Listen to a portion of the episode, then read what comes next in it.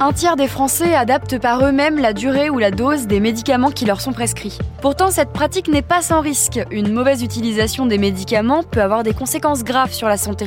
L'Agence nationale de sécurité du médicament lance dès ce mercredi une campagne de sensibilisation sur le bon usage des médicaments. Mais alors pourquoi l'automédication peut-elle être dangereuse? On pose la question au docteur Alain Descardonnet, je suis consultant santé de BFM TV.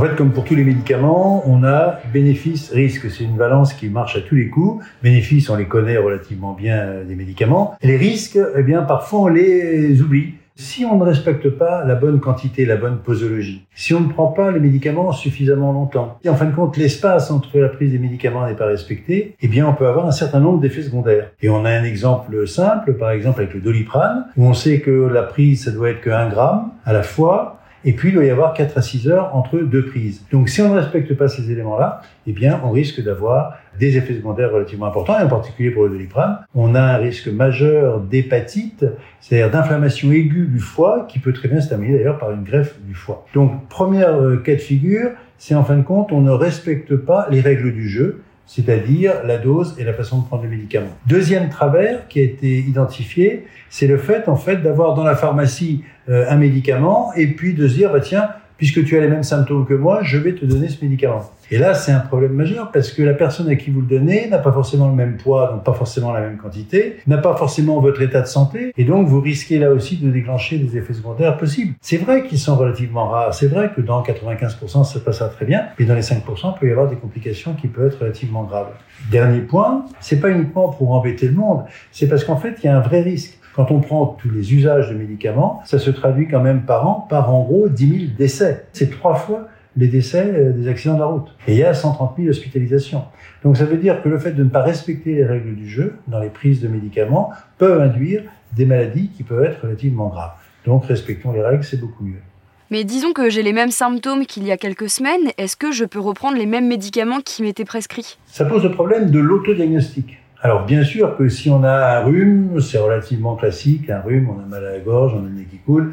Oui, bien sûr que là, c'est relativement facile d'essayer de reprendre les mêmes médicaments. Le vrai problème, c'est le bon diagnostic. Des maladies chroniques, par exemple les migraineux. Les migraineux, ils ont l'habitude, ils savent très bien quand ça démarre, ils savent très bien à quel moment il faut prendre le médicament pour empêcher que la crise continue. Mais là, ce dont on parle, ce sont des phénomènes aigus, des maladies aiguës ponctuelles, digestives, mal au crâne, etc.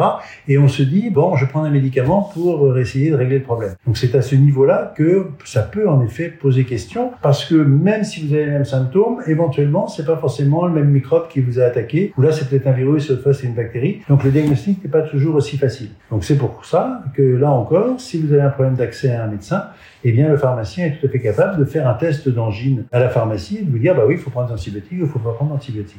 Les Français sont les plus gros consommateurs de médicaments en Europe. Est-ce que selon vous, il est possible de changer cet usage et de leur faire adopter les bons réflexes? Les chiffres sont relativement variables. On va quand même reconnaître que même si on a été leader dans ce domaine pendant un certain temps, là on a plutôt tendance quand même à baisser un petit peu cette consommation de médicaments. Alors ça dépend des familles de médicaments bien évidemment. Et puis on a essayé de prendre des mesures, de proposer en fait la vente à l'unité dans les pharmacies des médicaments. Eh bien ça ne marche pas pour l'instant. Et c'est très important de faire un tri de son stock de médicaments et là encore de demander aux pharmaciens qui va vous récupérer les médicaments dont vous n'avez plus l'usage.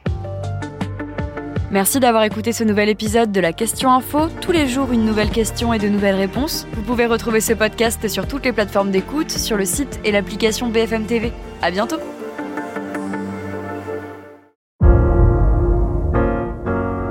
Vous avez aimé écouter la Question Info? Alors découvrez le titre à la une, le nouveau podcast quotidien de BFM TV. Les grands récits de l'actualité, des témoignages intimes, c'est tous les soirs sur vos plateformes préférées. À bientôt!